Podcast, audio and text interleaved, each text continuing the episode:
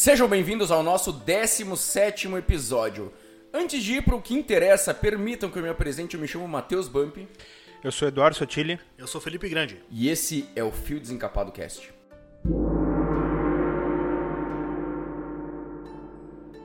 No programa de hoje, vamos falar sobre o caminho suave. Criado por Jigoro Kano em 1882, o judô é uma adaptação do jiu-jitsu. E para quem não sabe, o que é jiu-jitsu grande? É a arte de dobrar roupa com a pessoa ainda dentro. Ou yoga involuntário. Para conversar sobre o judô e ensinar pra gente o caminho dos tijolos amarelos, ele que é faixa preta de judô desde 2001, sensei colaborador e examinador da Comissão Estadual de Graus da Federação Gaúcha de Judô para a Formação de Faixas Pretas, árbitro nacional categoria A da Confederação Brasileira de Judô, sensei de judô na Academia Torino e Associação dos Motoristas São Marquenses, coordenador técnico da Okami Judô, atleta competidor no ano de 2018 do Campeonato Mundial de Judô Veteranos, Campeonato Pan-Americano e Sul-Americano, Campeonato Brasileiro na categoria de 30 a 34 anos até 73 quilos. Com vocês, Alexandre Scopel Vanin. Olá, pessoal. Em primeiro lugar, quero agradecer né, a oportunidade de estar tá trocando o lado da latinha, né? Para quem é ouvinte. Aliás, estão no meu top 5 do Spotify.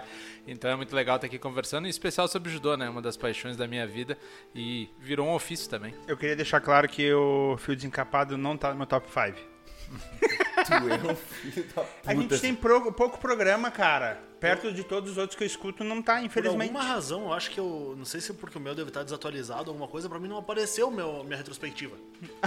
não, simplesmente não apareceu. Mas é que eu escuto. Eu não escuto música, né? Eu só escuto essas merda. Então, como tem programa muito antigo, pô, eu vou ouvindo outros programas, né? Mas eu te garanto que eu sou uma das primeiras pessoas a ouvir nossos programas. Te garanto. E eu nem tô falando do Bruto aqui, eu tô falando dele depois de lançado. Alexandre, conta pra gente um pouquinho como que surgiu o judô. Bom, o judô, ele nasce, na verdade, de uma iniciativa do que a gente chama Mestre de Gorokano, em buscar um aperfeiçoamento, talvez uma mistura entre as artes marciais que ele mais valorizava. Contando rapidamente a história do mestre Jigoro Kano, o mestre Jigoro Kano, ele nasceu, ele era o quinto filho de uma família nobre, aliás, produtora de saque, então já deveria ter respeito só por isso, né? Ele perdeu a mãe uh, bem cedo e o pai optou por colocá-lo no internato, né? E dentro desse, desses locais, o sistema japonês da época, recém saído do período feudal, da era Meiji, não tinha muita brincadeira é, entre as crianças, né? O bullying verdadeiramente acontecia. E ele era uma criança franzina, de um para vocês terem uma ideia, adulto ele tinha menos de 1,50m, né? pesava 40 e poucos quilos. De alguma maneira ou outra, ele percebeu uma certa valentia e um mau uso das artes marciais pelos colegas. E ele era uma criança extremamente determinada, obstinada e muito inteligente. Na adolescência, onde ele sai do colégio interno, ele começa a visitar uh, dojos, academias de velhos samurais, que eles eram na época escondidos, escanteados pela sociedade. Tinham perdido o grande respeito que eles tinham anteriormente. E ele foi misturando uh, um pouquinho do conhecimento de, de arte marcial de todos esses grandes mestres e formatou uma arte marcial que tivesse a seguinte característica: uma cultura pela educação e uma capacidade técnica acima da média, né? Ou como ele gostava muito de falar, que fosse extremamente democrático fisicamente e também intelectualmente, que tu permitisse que qualquer pessoa da sociedade, seja criança, adulto, idoso, homem, mulher, que na época era uma coisa que não se imaginava, né, pudesse se preparar para aprender e aplicar a biomecânica de um golpe perfeito. E é isso sim que ele vai desenvolvendo. E a primeira academia que ele cria, que a gente vai falar, o Instituto de Judô Kodokan, ele tinha 22 anos. Né? E ali começou a ganhar o respeito na sociedade e depois espalhou o judô pelo mundo. As meninas que praticam judô hoje têm muito a agradecer a uma pessoa, né? Que é a irmã do, do mestre Gorokano, né? Dizem, né, na internet, que o Zaka me mandou, que judô não era uma arte voltada para o público feminino, mas ele viu que a irmã dele se interessava muito e ele ensinou alguns fundamentos e ela começou a praticar o, o judô. Ela é um personagem junto com a Fukoda, que é a primeira faixa vermelha feminina, né?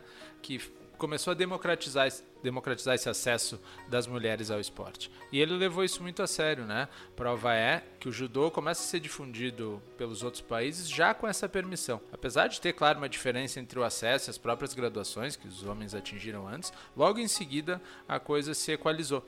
Hoje isso é tão marcante que a força do Brasil está no judô feminino. Até tu comentou que o mestre Jigoro Kano, ele, ele viu o bullying e ele queria achar um meio de se defender, mesmo sendo franzino, o que é uma história muito semelhante do Hélio Gracie no jiu-jitsu. Ele era magro, mas o resto da família saiu que eram uns, uns cavalos, né? E é, é, bem parecido, né? É, o Hélio Gracie ele é aluno uh, do Mitsu Maeda, que é um dos um emissário da Kodokan pro Brasil, né? É quem traz, porque na verdade a origem das artes é a mesma, né? É o Jujutsu, né?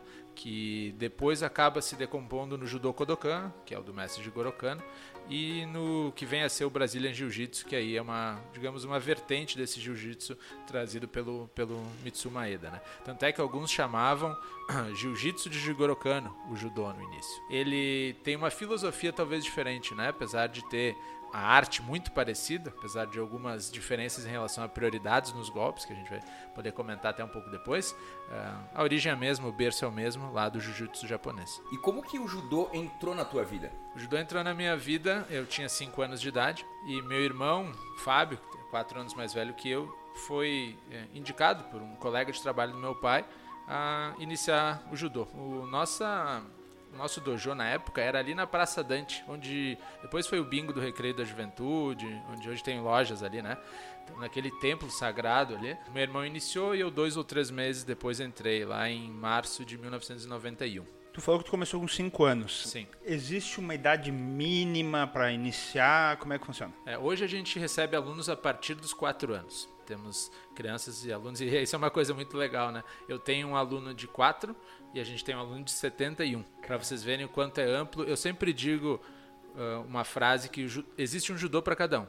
Independente do teu objetivo, se teu objetivo é uma formação física, se teu objetivo é competição, se teu objetivo é uma, obter uma graduação, afinal, se preparar para evitar quedas, que é uma das coisas que o judô é trabalhado para os idosos, especialmente no Japão, a gente está trazendo isso para cá. Bom, afinal, existe um judô para cada um, um caminho, né? Do, a tradução de do é caminho, né? Existe, e é isso que o mestre Gorokano tentava trazer, a gente tenta incutir também nos nossos alunos aí.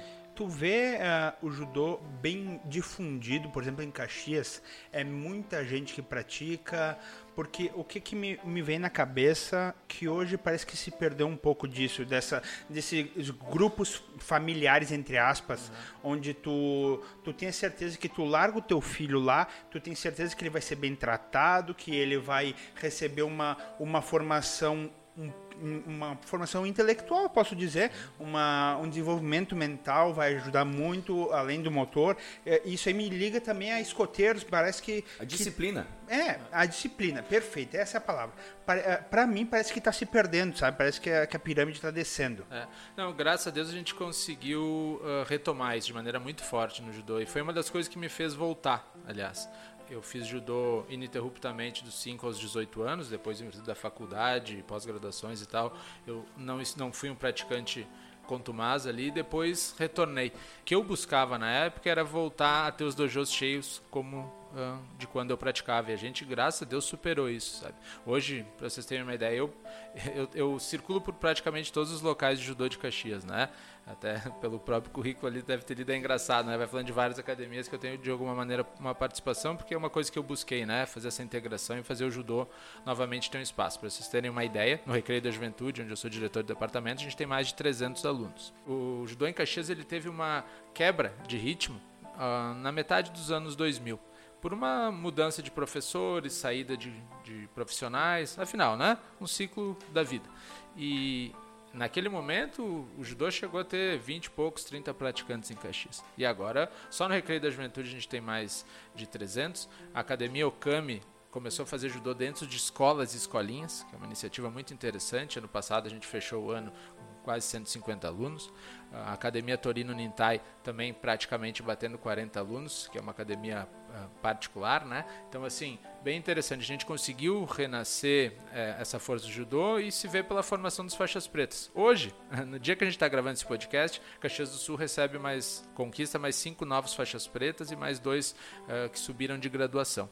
É um número muito representativo. A gente atinge hoje 99 judocas faixas pretas em Caxias. Até só para contextualizar também o nosso ouvinte, o Alexandre é meu, meu amigo de longuíssima data. A gente era praticamente vizinho de porta, né, ali? Uma... Isso mesmo Então a O gente grande desvio riso. no grande Zio Riz. E, e a família, eu me lembro, eh, lembrança de infância mesmo era que o Alexandre, o Fábio, que é o irmão mais velho, e o Bruno também eram judocas, né? Eram três irmãos judocas que. E eu me lembro muito bem dessa, dessa fase porque eu achava muito, muito legal, assim, aquela questão de, bah, os caras estão. Se, se dedicam já desde pequeno a, a um, a um caminho que a gente sabe que é interessante, né? Um caminho que, que o judô, assim como N outros esportes, ele tem sua. De repente, até mais do que os outros, né? Ele tem sua, sua filosofia calcada em muitos valores que, que se perdem muito na sociedade hoje, eu acho, né? E, e foi interessante ver como a gente, de certa forma, cresceu junto.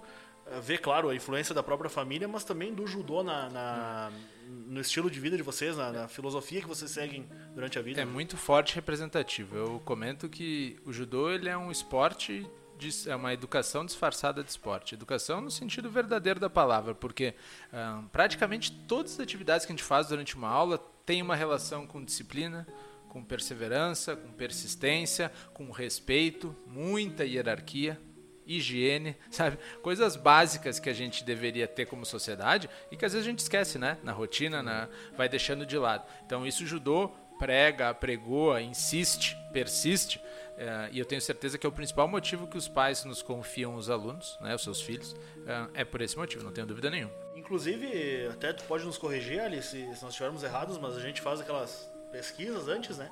E oito, dos oito princípios básicos do judô são exatamente a cortesia, a coragem, a honestidade, a honra, a modéstia, o respeito, autocontrole e amizade. Eu acho que a gente não precisa dizer que isso está em falta e muito no mundo de hoje, né? Isso ajudou. Isso que tu falou, se a gente tivesse que resumir o podcast em uma frase, era repetir esses oito princípios. Eu tenho um desenho desses princípios com umas figurinhas, né? Que eu entrego para todos os alunos que eu tenho contato. Porque eu, eu sempre comento que eu quero que eles saiam, eh, independente dos resultados competitivos que alguns objet- objetivarem ter e a gente vai lutar para isso, eu quero que eles saiam com isso que o Felipe acabou de falar. É isso que a gente objetiva no judô e eu tenho certeza que é o que idealizava o Jigoro Kano. né? O, o Grande falou que o Alexandre e os irmãos dele, os três ah, praticavam judô, etc. E eu acho que isso é, é padrão em família que tem irmãos, né? Por exemplo, o Recreio da Juventude facilitou muito. Na época, acho que nem mensalidade não tinham as, as modalidades que eram praticadas lá.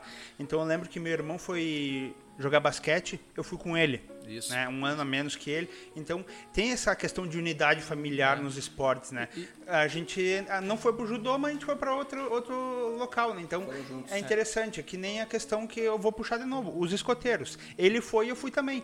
E é tudo essa questão de unidade familiar que é muito, muito interessante e tá muito em falta, que nem tu falou. E olha que, que duas curiosidades legais tem sobre isso. Ano passado, eu tenho muito orgulho disso, a gente formou o primeiro pai e filho faixas pretas juntos. O Guilherme e, e o Volmir, né? Subiram juntos para receber a faixa preta, pai e filho. E em 2012, nessa minha retomada ali junto ao clube, junto o Sensei Giovanni, a gente criou uma turma chamada Judô Qualidade de Vida, Saúde e Qualidade de Vida, voltada a que os pais de judocas, das crianças, começassem a praticar o judô. Uma metodologia, uma didática exclusiva para adulto iniciante. E ó, isso eles vêm percorrendo o caminho. Esse ano eles estão chegando então na faixa roxa e alguns já faixa marrom, os que fizeram já desde o primeiro ano, né? Percorreram esses oito anos.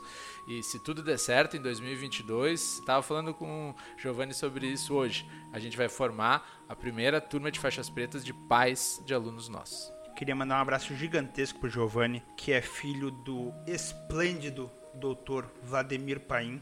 É amigo da minha mãe desde a infância dela. E sempre que dá, eu gosto de visitar o pai dele no, consultório lá. Ele operou minhas amilas, eu, sei lá, tinha um ano. Então ele tá na, na família, ali ligado à família há muito tempo. Essa é uma outra família, assim como lá em casa, né? Eu e o Fábio eh, somos faixas pretas, o Bruno parou na marrom, né? Sempre tem aquele que segura um pouquinho. O Giovanni e a Gabriela também, dois faixas pretas da mesma família. Isso é uma característica mesmo do esporte, especial do judô, né? Deixa eu te perguntar, já aproveitando, quantas faixas, como é que funciona, como que tu passa de uma faixa para outra, se é por tempo, se é por habilidades, entre aspas, etc.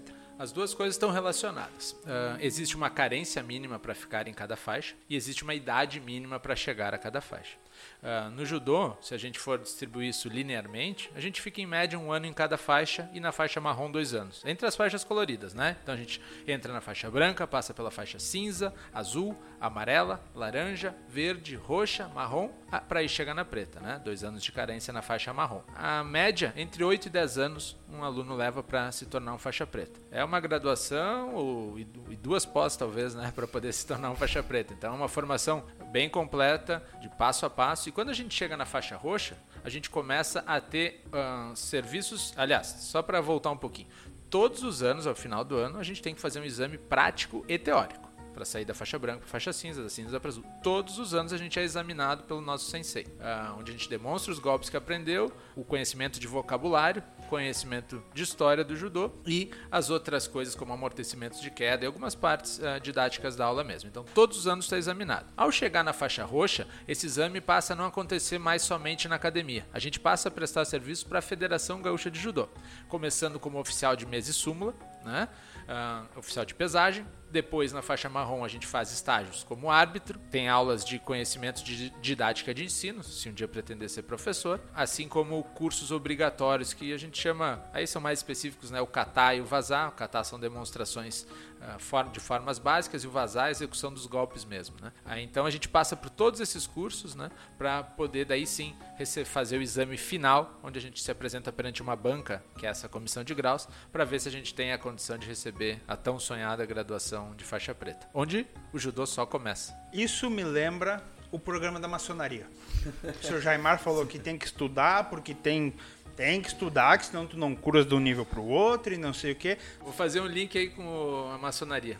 O meu sensei, e saudoso sensei Oswaldo, faleceu no ano de 2018, ele era, foi o primeiro e único gaúcho faixa vermelha, que é a, o nono grau da faixa preta. E ele era grau 33 na maçonaria. Ele era, ou seja, o supra-sumo de tudo que se pode ser na vida.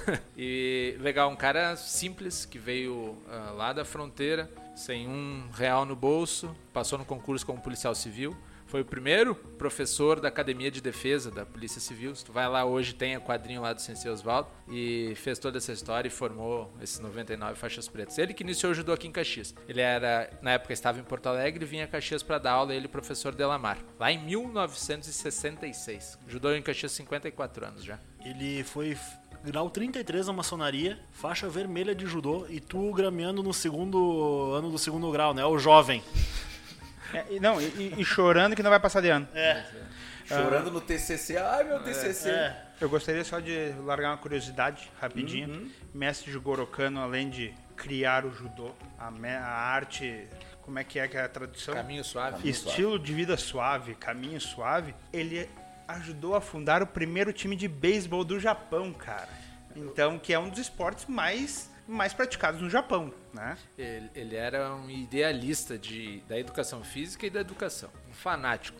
E ele tinha muito dentro de si essa situação de distribuir que a coisa expandisse mundo afora, né? O pai dele já tinha isso porque já colocou ele numa escola binacional, como eles chamavam lá na época, que estudasse língua inglesa também. E ele, bom, a história dele traduz tanto isso que os últimos anos de vida dele, ele faleceu aos 78 anos, que lá em 1938 equivale a uns 205 hoje, mais ou menos, né? A expectativa de vida era 40. Afinal, ele passou os últimos anos viajando mundo afora, se reunindo com o Comitê Olímpico Internacional para que o judô entrasse enquanto esporte olímpico. Ah, o falecimento dele, inclusive, se dá num retorno de Cairo, estava vindo lá do Egito, participando de uma reunião da, do Comitê Olímpico Internacional, teve uma forte pneumonia e, infelizmente, nos deixou, mas deixando um legado que até hoje a gente carrega. Até a gente comentou fora do ar, hoje, à tarde, no trabalho, uh, que o mestre Jigoro Kano ele é, inclusive, um dos patronos da educação no, no Japão, né? É, tamanha o, tamanho o valor que ele dava a isso, né? Ele é considerado dentro da, do Japão como uma dessas figuras. Ele foi diretor de escolas. A formação principal dele é um pedagogo, na verdade. Sim. Ele é um pedagogo por essência, né? Que buscou no esporte a complementação, porque ele acredita muito nesse binômio aí. O mestre Hélio Gracie, ele tinha uma frase que era a seguinte: faixa só serve para segurar as calças.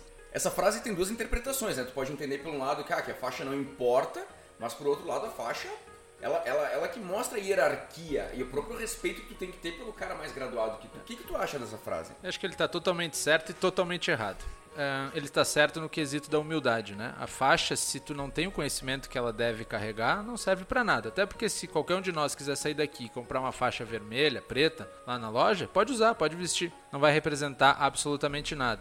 E também eu acho que tem um pouco da questão da coragem, né? Se tu vai enfrentar um atleta mais graduado, tu deve respeitar, mas tu não deve temê-lo, né? E por outro lado, acho que sim, daí ele falha no quesito de respeitar a hierarquia. A gente entra no tatame em ordem de faixa, faz a saudação por ordem de faixa e deve respeitar a faixa mais graduada que nós, porque ele já percorreu o caminho. E experiência não só no judô, né? É tudo na vida. Por falar nisso, o Alexandre falou da, das faixas, tu, tu contou a da faixa vermelha do teu mestre, que ele era faixa vermelha e grau 33. O que, que é essa faixa vermelha? Eu comentei rapidamente que quando a gente chega na faixa preta, tudo inicia novamente. É isso mesmo. No judô, a gente passa pelas faixas coloridas e atinge a graduação superior, de ser um faixa preta, né? um yudansha. A partir dali, tudo inicia de novo. Um novo caminho e um novo ciclo de 10 dans, 10 graus a serem buscados, que demoram muito mais para a gente chegar e que é um caminho todo a ser percorrido. Tanto é que o primeiro grau da faixa preta ele é chamado de Shodan, o grau inicial, o início, não o primeiro grau. Aí depois sim o segundo grau, terceiro grau, né?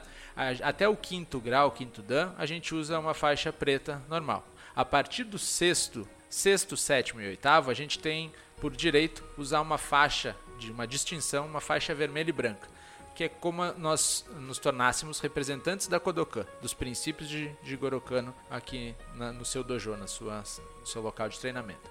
E o nono e o décimo dan aí sim, é onde tu chegaria ao máximo que um judoca pode chegar e tu usa uma faixa de distinção, uma faixa vermelha.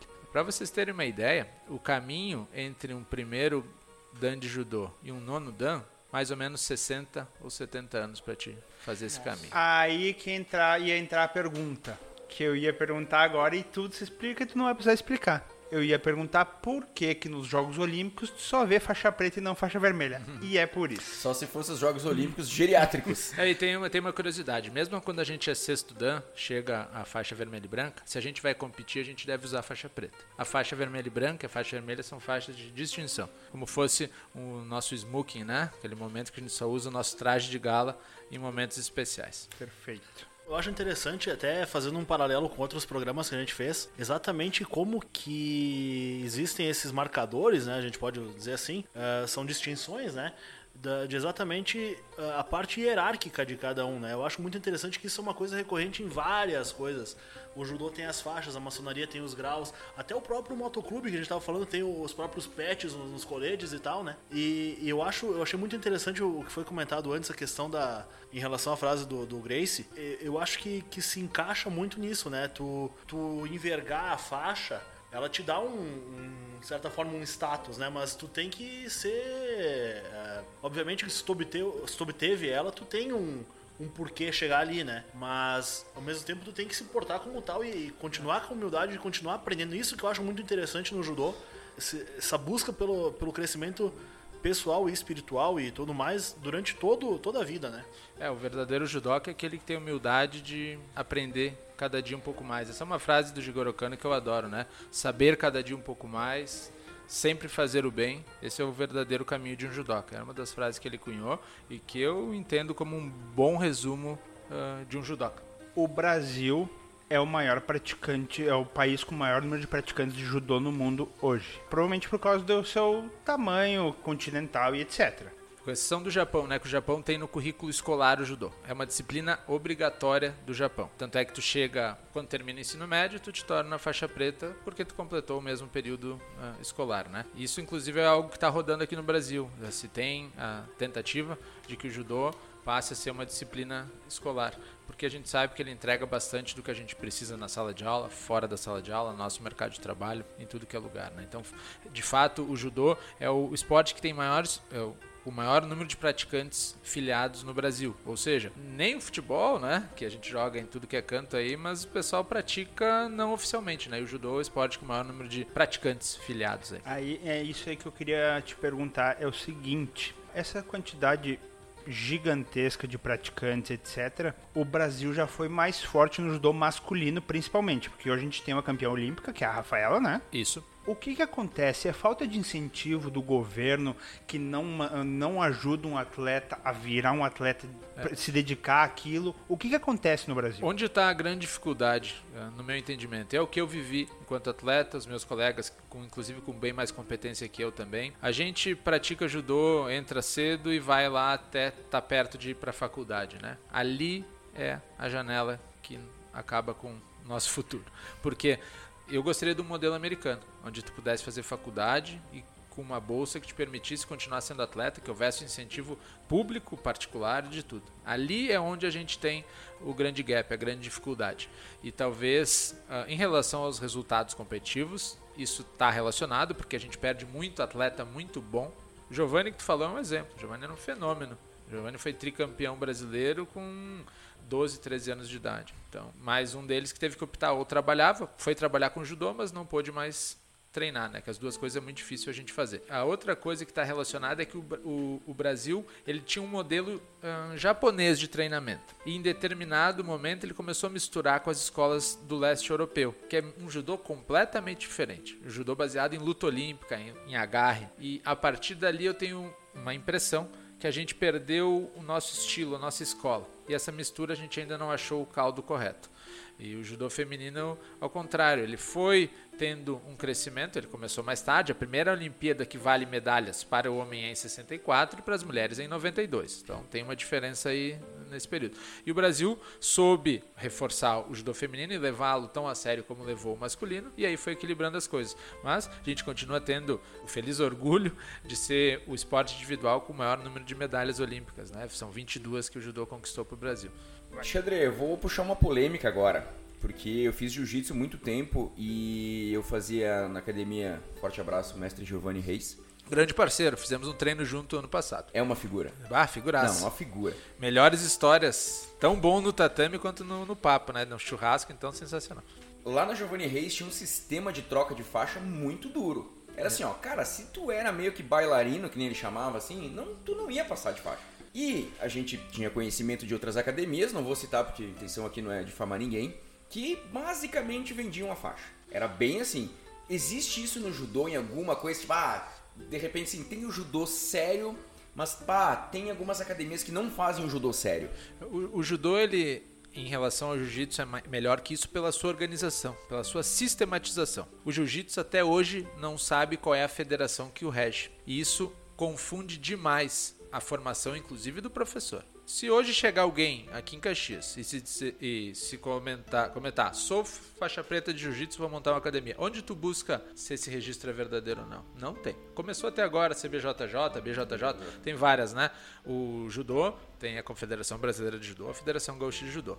Começaram a surgir as ligas, que são condições independentes, e bagunçaram um pouco, mas elas não fazem parte do sistema olímpico. Ou seja, se o atleta passar por ali e quiser se tornar um atleta competidor de campeonato mundial, pan-americano, ele vai ter que vir para o sistema certo. E aí ser novamente avaliado. Então, assim, o professor Giovanni Reis é alguém que eu respeito muito, especialmente por isso. Eu sou um cara criterioso para a graduação. E, e eu já observei nas aulas que estive com ele o quanto ele leva isso a sério, o quanto que o aluno tem que ter de fato fato conhecimento para ter o grau que carrega na cintura. Seriedade nunca é demais. E é por isso que eu acho que ele tem, inclusive, uma marca própria, né? E que está expandindo aí por aí afora. Né? Existem alguns esportes uh, também ligados à cultura oriental que para tu uh, alcançar o, alguns níveis tu tem que fazer provas específicas, algumas inclusive fora daqui, algumas tem, tem que ir no Japão fazer para tu chegar no nível. O judô tem, uh, tem alguma coisa ou, ou, hoje, como ele é bem difundido e que nem tu falou, tem a confederação, tem a Federação Gaúcha, vocês conseguem fazer tudo isso aqui no Rio Grande do Sul, por exemplo, em Caxias? Dentro das graduações, a gente consegue até o quinto grau ser graduado pela federação. Ela faz os exames, porque a gente faz exames até o quinto grau, normalmente. São Catase Vazaz, diferente, que é o nome dos, dos, exames, mas faz aqui na federação. A partir do sexto, sétimo e oitavo grau, aí já é uma distinção que não é através de exame, é um reconhecimento ao teu currículo, os alunos que tu formaste, a tua dedicação ao judô, as outras atividades que tu exerceu relacionadas ao esporte, e aí tu vai por tempo e currículo, tu vai recebendo essa distinção. O nono e o décimo uh, grau, realmente daí é uma, é uma distinção plena, assim, né? É algo que tem que ser reconhecido por toda a comunidade do judô. Para vocês terem uma ideia, com o falecimento do Sensei Oswaldo e do professor Manuel Lacerda, que era um paulista que foi radicado aqui no Rio Grande do Sul, hoje a gente não tem nenhum faixa nono dan.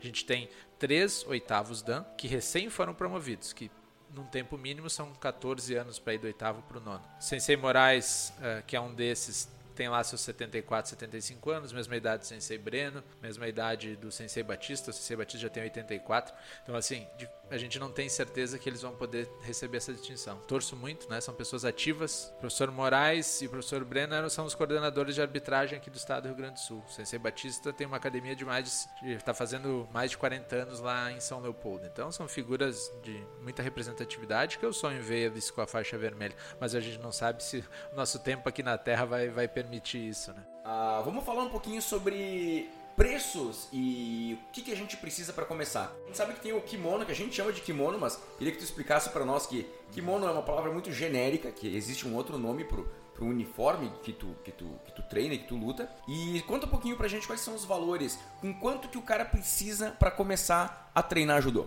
É, o kimono é realmente uma palavra genérica de qualquer vestimenta, né? Para qualquer coisa, mais ou menos da cultura japonesa.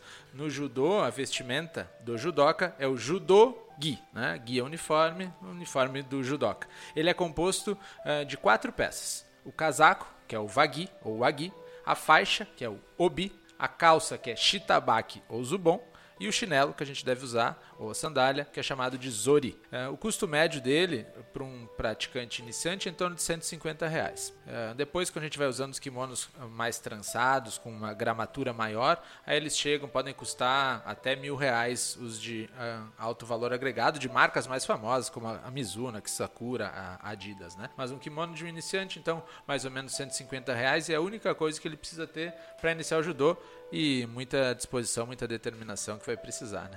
E as meninas barra mulheres têm uma parte a mais que deve ser usado junto, né? Elas são obrigadas a usar uma camiseta ou um colã por baixo um, do vagui, né? Em respeito, né?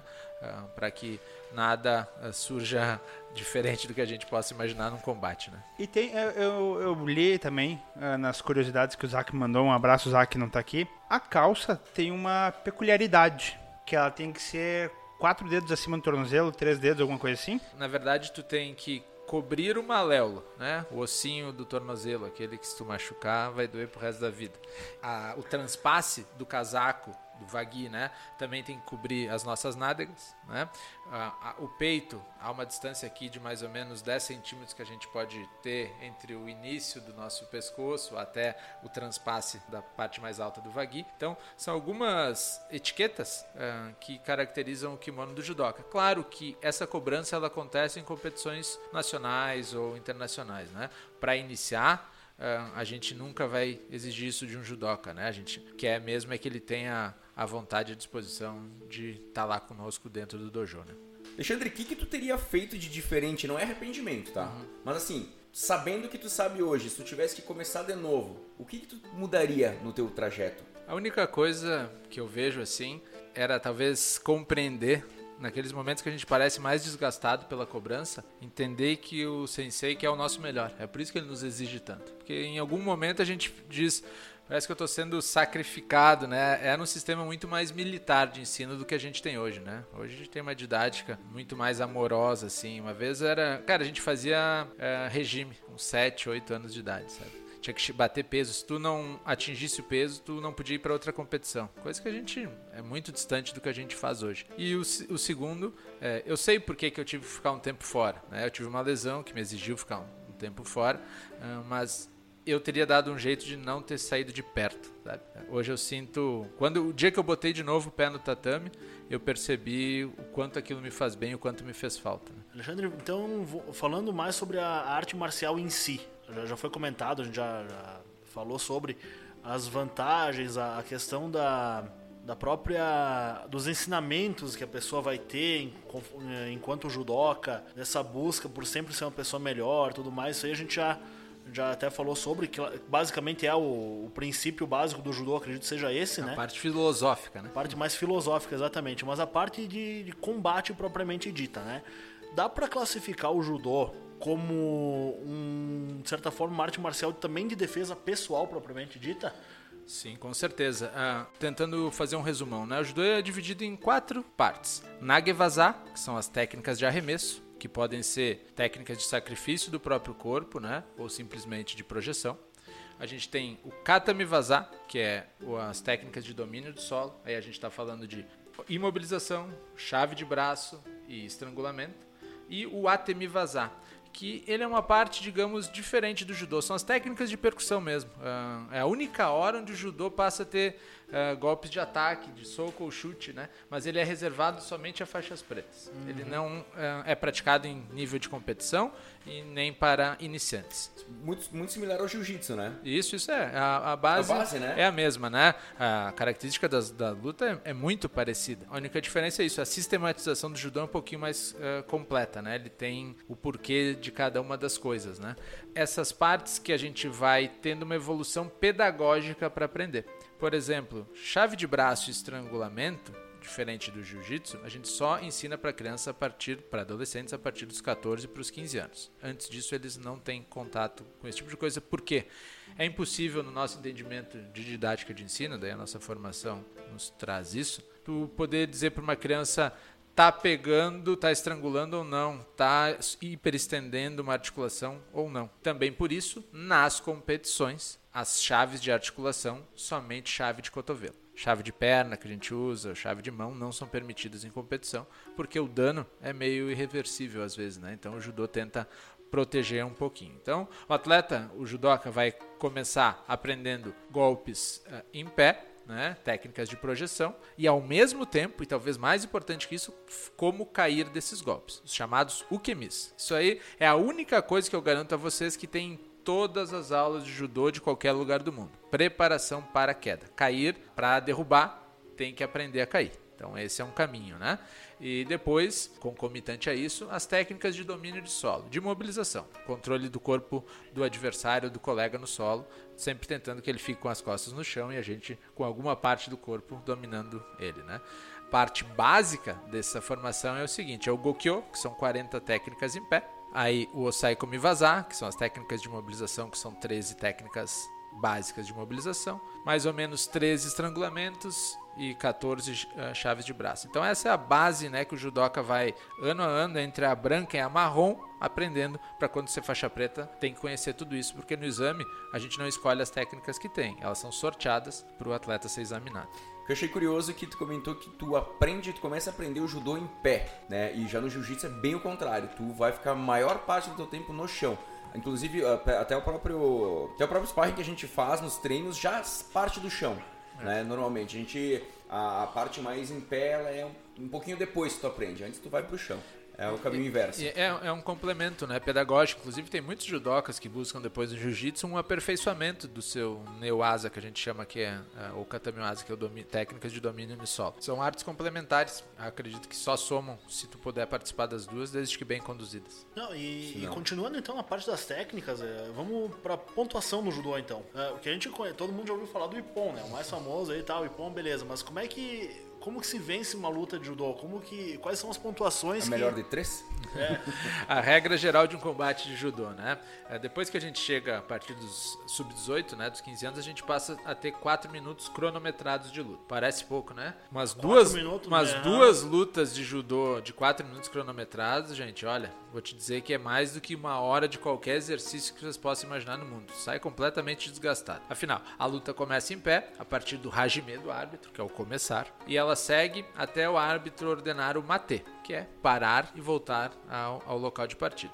Durante essa, essa, esse combate, tu tem que tentar projetar o teu adversário. Hoje tá, estão separados em dois tipos de ponto: o vazare ou o ipom. Vazare todas as quedas laterais ou rolando, sem ser amplamente sobre as costas, que aí é o ipom. O ipom é o nocaute. Se com 5 segundos de luta tu der o golpe perfeito, fazer com que o teu adversário caia de costas, ipom soremade, que significa encerrou a luta. A outra forma de conseguir, né, que seria a segunda, é através do domínio no chão, no solo. Através de mobilização, se tu segurar por entre uh, 0 e 10 segundos, não, não pontua. Se for de 10 a 19, vale um vazare, meio ponto. Se chegar a 20 segundos de controle na imobilização, e pom. Ou então a chave de braço estrangulamento, a partir ah, então do sub-18, onde aí é por desistência, né? O atleta sentiu, ele tem que bater por três vezes e aí a luta se encerra no ato. Ipon, Soremade ou por estrangulamento asfixia também. Todas as lutas são entre pessoas da mesma faixa etária e da mesma classe de peso. É sempre o confronto entre iguais nesse sentido. As competições nacionais começam a partir da classe sub-13, ou seja, a partir dos 11 anos de idade, tu começa a disputar brasileiros regionais, brasileiros e pan-americanos, sul-americanos e daí para frente. Duas dúvidas. Não, só, só deixa eu comentar que eu fui uma vez tentar competir, e só que eu não achei ninguém do mesmo peso, me botaram lutar com a galera do sumô. É importante falar que no adulto, por exemplo, até 100 quilos e acima de 100 quilos, livre, né? 101 contra 180, toca pau. Outra coisa, além das pontuações padrões, entre aspas, tem punições. Exatamente. Né? As punições, elas decidem muita luta. As punições elas ocorrem por variados motivos. O principal deles, falta de combatividade. O atleta não demonstrar interesse ou intenção de fazer a- o kumikata, pegada e tentar derrubar ou imobilizar o colega. Tipo a luta do Mike Tyson. Exatamente. Provavelmente eles teriam recebido vários Shidos, que é o nome da punição que a gente dá agora. Elas foram unificadas no nome, uma vez era Shido, Chui, Keikoku e Hansoku Make. Agora é Shido, Shido, Shido e o Hansoku Make que é a quarta punição, onde tu é eliminado da luta. É como se tu tivesse tomado um Ippon. Além da falta de combatividade, existem pegadas proibidas, golpes proibidos, saídas de área ah, e outras formas de tentar fazer o judô negativo, né? Não tentar buscar a vitória, a incessante vitória, chamado de Ippon Shobu, né? E buscar o tempo inteiro a vitória, o Ippon, o nocaute, né? E uma última, existe a somatória dos pontos que vai se transformando em outros golpes, entre aspas, né? Outros pontos é, ho- hoje, com a divisão do vazar e Ippon, dois vazares formam um Ippon. Tu consegue duas técnicas que são semi-perfeitas, vira uma perfeita. Antes disso, nos anos 90, por exemplo, onde foi o período que eu mais competi, a gente tinha o Koká, que era quando tu caía sentado. Mil Kokás não valiam um Yuko, que era o segundo nível, que era quando tu caía de lado, que hoje vale um Vazari, na minha época valia menos. Yuko também, podia acumular que não transformava. O Vazari, que era esse Ippon quase perfeito, aí sim ele sempre valeu meio ponto. E o Ippon sempre foi Ippon. Esse é o objetivo mor. Para finalizar a questão das pontuações da minha parte, Aurélio Miguel foi campeão olímpico sem fazer um ponto, né? Não, sem fazer um Ippon, né? Ele Isso, é um, pontos, é, né? é um. Tem uma história, não sei se é uma lenda urbana, uma lenda do judô, que um dos professores do Aurélio Miguel, ao chegar, depois dele receber a medalha de ouro, não manifestou nenhuma admiração pela conquista dele. Em 96, ele volta a conseguir uma medalha olímpica, ele é terceiro lugar, né? E aí sim, conquistando Ippons. Esse mesmo sensei, aí se aproximou dele e disse, não, agora tu praticou judô. Incrível, né? De qualquer maneira, é o maior judoca brasileiro ou não? É, é, ele, ele é muito representativo por ser o primeiro ouro olímpico, né? É difícil a gente mencionar o tamanho, né? Eu, por exemplo, entrei no judô e quando eu tava com um ano no judô, eu vi o, o Rogério Sampaio ser campeão olímpico, ganhando todas as lutas, usando um golpe é, como principal ferramenta, que é uma coisa quase inacreditável. Um golpe tão perfeito, que é o Sotogari, a grande ceifada externa. E depois eu vim a conhecer, tive uma aula com o professor dele, o sensei Paulo Duarte. Olhem a história desse cara. Ele tem uma perna. Ele perdeu uma perna em um acidente, né? E ele tem, vocês não acreditam, a capacidade de demonstração de, ele é uma fortaleza uma pessoa e de uma exigência muito acima da média. E ele exigia que o Rogério Sampaio repetisse mil vezes o golpe para ele conseguir ficar com o golpe funcionando. Acho que funcionou, né? O cara foi campeão olímpico com um golpe como principal dentre os 40 básicos, né? A gente tem mais 28 extras lá. Então, ele pra mim é um grande ídolo, né? Porque foi o primeiro ídolo que eu tive no judô, né? Então, é difícil de mencionar o tamanho do ídolo. Né? É, e é e exatamente isso é legal porque a gente comentou, acho que foi na da. Uma coisa relacionada a pilotos, né? Porque o Ayrton Senna foi tricampeão mundial. O Ah. Hamilton tem, sei lá, oito, nove títulos. Então, ah, por Sete. títulos, sete, sei lá. Vai ter, né? Por títulos ele, ele é o maior, mas a representatividade, aquela coisa assim que o cara tinha de, de, de ver o ídolo, né? É muito diferente. É que né? nem tu falar do próprio Giacomo Agostini. Ninguém sabe quem que é, cara. Ele ganhou mais GPs que o Valentino Rossi. Aliás, só um parênteses, o nome do golpe é muito bom, né? Grande ceifada externa. É isso aí eu ia falar. É mais impressionante ainda, porque tu tem teus adversários te vendo lutar. Sim, claro. E daí tu sabe, pô, ele ganhou com esse golpe. Eu vou me proteger desse golpe. E não tinha como. Tem uma das lutas, se eu não me engano, a semifinal, que é incrível, porque ele faz uma preparação, a gente chama no Renhaku Renkavazar, um ataque combinado. Ele faz a estratégia de um golpe completamente diferente e o adversário se posiciona lá no resultado final que ele quer. Ele fica bem certinho para tomar o Sotogari na sequência. É incrível. Não deixa de ser um xadrez, né, cara? Não, ah, É, o judô cada vez mais tem mais estratégia. Hoje é absurdo. A gente vê vídeos dos nossos adversários, a gente prepara os alunos para confrontos assim, eles se preparam contra a gente, onde sabe cada movimento. Eu faço a pegada, minha pegada predominante é com a mão esquerda na gola, ou busco as mangas, ou faço, eu ando para um lado, ando para o outro. É xadrez o tempo inteiro, em grandes níveis de competição e inclusive hoje intermediários. Aí a gente tem que ter sempre um, uma carta na manga, ter algo a mais para apresentar. Sempre a mesma coisa, tem que ser um Rogério Sampaio daí, que de tão perfeito não consegue defender, né? Questão de lesões, eu quero muito entrar nessa parte, porque sempre que a gente fala em judô, eu não lembro quem é o judoca, mas eu, tenho certeza que é brasileiro. Na Olimpíada, ele prepara o golpe, ele aplica o golpe e para evitar o ipom, o adversário coloca a mão e o braço vira em nada, vira do pro lado que não tinha que ir. Olha, olha só, isso passa não só por judô, passa inclusive por humildade, eu acho.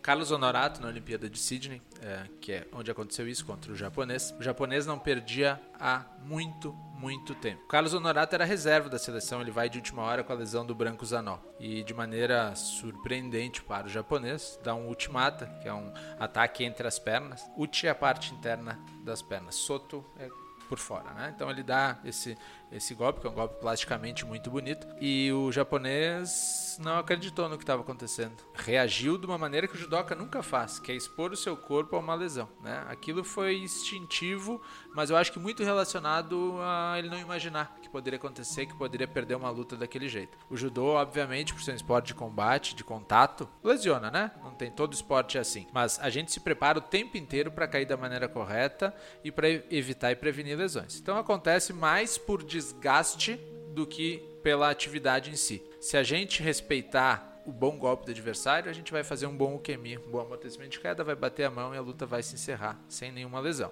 Muitas vezes a gente não aceita, né? Que é ir contra a lei da física, contra a biomecânica, contra tudo que o mestre Gorokano batia tanto na tecla do golpe perfeito, o ajuste, a puxada de manga, movimento de quadril, ataque de perna. Se a gente quiser ir contra as leis da física e da natureza, infelizmente as lesões podem ser bem graves, né? Acho que o mais comum deve ser dedo, né? É, De- as, as lesões mais comuns de mão, né, e dedo, Eh, joelho bastante, porque a gente está o tempo inteiro sobrecarregando, né, usando da, do impulso, né. É, As, as duas lesões injúrias mais comuns na, na carreira do judoca. E ombro, né? Tem muito judoca com a âncora ali. Já eu, graças a Deus, no judô, de lesões mais graves, eu tive uma luxação exposta num dedo do pé, que foi um azar completo. Eu travei, é, tatames antigos eles trancavam muito. Meu dedo ficou trancado, eu fiz uma rotação e meu dedo ficou. Foi isso que me fez parar o judô naquela época, eu tive que ficar um tempo sem fazer esportes descalço. Depois, tudo ok. E tive várias ah, esten- ah, lesões ligamentares, assim, né? De grau 1, grau 2, né? E nunca, mas nada muito sério. Me machuquei mais sério foi em dezembro do ano passado, jogando bola, faltando seis minutos pra acabar o jogo, e que o grande tava assistindo o jogo pela internet. Isso é, uma coisa mais louca. Eu tava na Polônia, eu liguei pro pessoal, porque era jogo de amigos, né? Eu liguei pro pessoal e digo, bah, vou, vou ver por vídeo aí, né? E foi, deu esse azar É, total, né? Tive uma luxação, uma lesão ligamentar de é, total e ainda uma extração do meu menisco. Foi feia a coisa. Isso aí não é pra afastar ninguém do judô, né? Porque, por exemplo, o futebol é muito pior. Por exemplo, a Elisa Samúdio se envolveu com o futebol e você foi, né? Então, Na Fórmula 1 e na Stock Car, eh, esportes a motor, a gente vê, com o passar do tempo, muita mudança. Entra uma regra, sai uma regra, entra o lastro na, na Stock Car, que daí quem tá na- na- no topo tem que botar o lastro no carro. o, na Fórmula 1, o ralo que salvou o, o Grosjean né? Que foi uma. Todos os pilotos odiavam o troço, né? Nunca Porque mais será atrapalha. criticado, né? Nunca mais. Ninguém mais vai falar mal do É, troço. não, esse- nesse sentido também, tipo, mais segurança, mas também pra equilibrar, que a gente vê uma, uma, uma evolução do esporte. Eu queria saber como que tu vê o futuro, que agora que eu vi que tu comentou que, cara, con- conforme vai passando o tempo, as pessoas vão, vão aperfeiçoando algumas técnicas. Como é que tu vê o esporte no futuro? Tu acha que ele vai mudar alguma coisa que... A essência vai continuar a mesma, mas tu vê alguma mudança muito drástica em, regras ou alguma coisa do Teve uma mudança extremamente significativa. O judô, desde a metade dos anos 2000, aliás, final dos anos 2000, né, 2010, ali, da, da- princípio da década, proibiu nas competições os agarres de perna. Morotegari, ataque das duas pernas, Kutiki Taoshi de uma perna só, Kataguruma, colocar sobre os ombros e arremessar, Teguruma, né? Afinal, tudo isso foi proibido. Aliás, técnicas que fizeram João Derli, gaúcho, bicampeão mundial. Só praticamente usava essas técnicas. Por que, que elas foram proibidas? Se entendia que o judô tinha perdido a sua essência, do domínio do judogi, do kumikata, da pegada, e ficado muito parecido com lutas olímpicas, greco-romana, né? Essas Wrestling, outras né? wrestling, é tudo isso. Então assim, preocupados com isso, inclusive sobre como vender um esporte que era muito parecido com o outro, os dois participarem de um ciclo olímpico, se vetou. A gente pode continuar treinando isso, continua sendo cobrado nos exames, mas nas competições está proibido e mudou demais, é uma mudança extremamente significativa que o judô já fez. E tu acha que foi uma mudança positiva ou negativa? Pro meu estilo de judô, do que eu acredito, sim. Acho interessante, apesar de a gente ter que esquecer na competição uma partezinha lá dos ensinamentos, mas ele faz o judô tradicional. Aquele onde a gente não tem receio de fazer pegada e ir pro confronto. A, a luta de agarre de perna, ela tinha mudado um pouquinho o perfil do judô, acho que tinha se distanciado lá da nossa origem, lá do Japão mesmo, que é como os, os judocas de lá treinam e lutam, que é o que eu gosto de ver, né? O que aconteceu com o João Derli, acho que ele adquiriu muito conhecimento, porque ele tá gigantesco. E a gente pode falar isso, viu? Sim, a a gente pode pode falar falar, isso, velho. Porque Não, ele tu- tá tu- muito tu gordo. Em breve não vai mais poder. Não, não, nós podemos falar, porque ele tá muito gordo, tem, cara. Tem uma, tem uma notícia triste, ele emagreceu um monte, parece foi candidato a prefeito, né, de Ah, Porto é, ele Alegre. tava- tava- É, cara, ele deu uma reduzida, porque antes realmente era estranho. E pra nós, eu digo sempre, pros esportistas é ruim, né? É um exemplo que não é legal. O próprio Um Ronaldo, né? branco. Isso, é, o branco, ele. Se quem comemorou de verdade em 94 e não ficou igual o branco, não fez direito. né? Então. Vejam o tamanho da A figura. maior lenda da história é que ele tinha cegado um. Não, cegou. É verdade isso? Sim, sim, um fotógrafo, né? Ele deu um chute que foi pra fora, quebrou a, a câmera e cegou o jovem. Vou largar uma curiosidade que é muito interessante. Manda, depois curiosa. Em 79, Campeonato Sul-Americano em Montevidéu, no Uruguai, Joaquim Mamed burlou a lei e escreveu quatro atletas com nome masculinos. Patrício Mário de Carvalho e Silva, Amel Mário de Carvalho e Silva, Cristiano Mário de Carvalho e Silva e Ueda Kazui. O que que acontece? Ele inscreveu para esses atletas terem hospedagem e comida grátis para poder participar da, da competição. Sendo que os nomes eram Patrícia Mário de Carvalho e Silva, Ana Maria de Carvalho e Silva, Cristina Maria de Carvalho e Silva e Kazui Ueda. Kazui Ueda, ele só inverteu o nome. Tá? Então, tu acha que um dia a gente vai voltar a ter um campeão olímpico, um cara, por exemplo, aqui em Caxias, alguém vai conseguir se dedicar verdadeiramente ao judô, ser um atleta, receber pra isso, etc. Cara, a gente tem que acreditar, né? Em primeiro lugar, para poder continuar formando. E eu vejo que já há uma percepção das universidades, a própria concorrência entre as universidades desperta isso, né? Quanto custa uma bolsa de ensino para uma universidade? Nada. Um aluno a mais na sala de aula. Só isso já colocaria muita gente continuando na- no sub-21, no sênior, a competir. E tendo continuidade, eu tenho certeza que a gente teria capacidade de formar. Então, ah, eu continuo botando fé, o judô brasileiro masculino está se reinventando, tem figuras novas surgindo, com um pouquinho de dedicação de envolvimento da comunidade, do poder público e da iniciativa privada, eu acho que a gente tem tudo para voltar a ser um celeiro de craques no judô, Pois é, até o próprio caso do basquete Caxias, do, do time de basquete de Caxias, que os caras não foram por falta de patrocínio pro NBB. É. Matão aí de volta. Por causa da KTO, um site de apostas. Pra tu ver. Iniciativa privada teve que, que intervir porque eles entraram com, a, com, a, com o projeto na, do incentivo a, na lei de incentivo ao esporte. Poucas empresas se interessaram em ajudar, infelizmente. O Colombo falava muito que uma época eu tinha uma empresa, a gente patrocinou o Colombo uh, um, um, ano ali. E era essa coisa, ele apresentou para nós uma coisa, olha cara, a gente vai falar da tua marca aqui, aqui, aqui, aqui. O projeto que ele apresentou era muito bom. Eu acho que em algumas, em alguns casos eu vejo que de repente falta um pouco essa da, da do, do tino comercial, de tu te vender, né? Que deveria ser ensinado também. Mas não é só isso, porque a lei de incentivo ao esporte tu tá pegando um dinheiro que tu ia dar pro governo enfiar no rabo e tu tá descontando do teu imposto. Sim, também. Tu entende? Assim, tem, tem esse... esse... Vou, vou, dar dois exemplos de iniciativa particular, privada e pública, que já, já acontecem ou aconteceram. Eu, enquanto atleta, junto com os meus colegas lá no Recreio da Juventude, a gente foi patrocinado pela Pepsi. Né? Era um patrocínio exclusivo do departamento de judô, que aliás nos rendia toda sexta-feira depois da equipe. Quem vencia a equipe levava uma latinha de Pepsi para casa. Grandes lutas, grandes judocas foram forjadas em busca de uma latinha. Uh, Não, depois. O futebol na rua era assim, era por refrigerante, né, pô? Então é, a gente entende. É, uh, depois a gente teve patrocínio da, da UX no projeto Olimpíadas 2004, vocês devem lembrar, né?